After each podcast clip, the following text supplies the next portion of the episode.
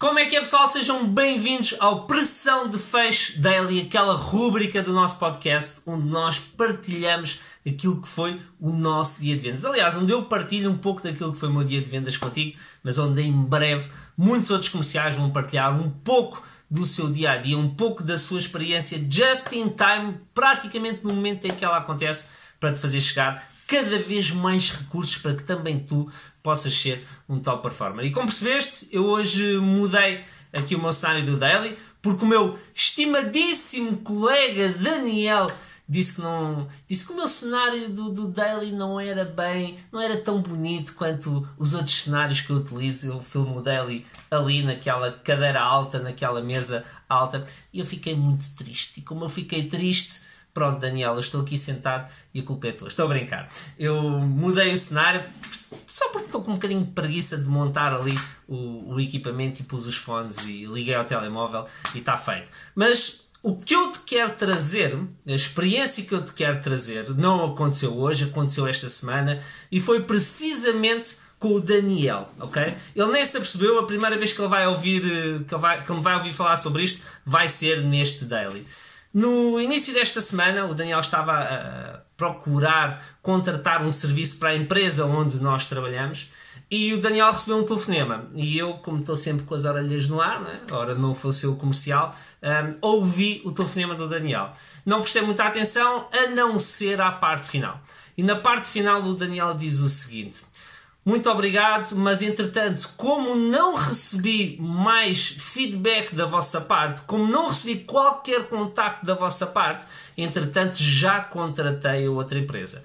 Nota o peso desta expressão e que hum, muitas vezes tem mais importância do que aquela que nós lhe damos.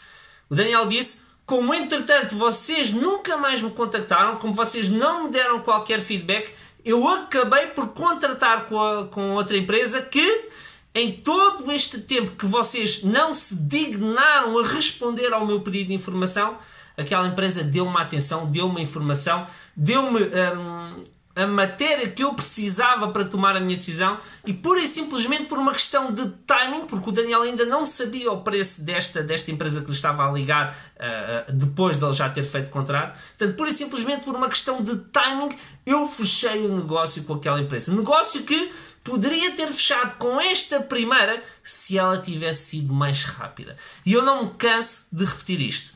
Em vendas, timing é tudo, ok?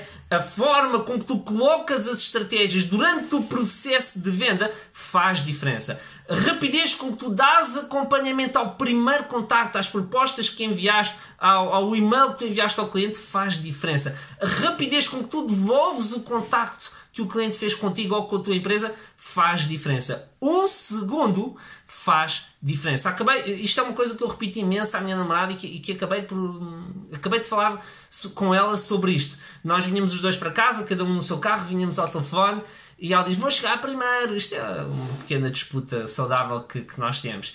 E eu disse: Ei, estou mesmo a tu atrás de ti, estou-te a ver. Por 10 segundos chegava eu primeiro. E ela usou contra mim uma frase que eu costumo utilizar muito, que é por um se ganha, por um se perde.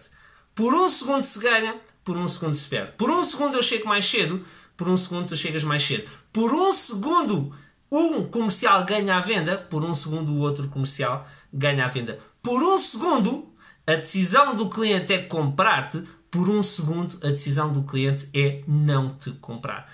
Timing em vendas é tudo.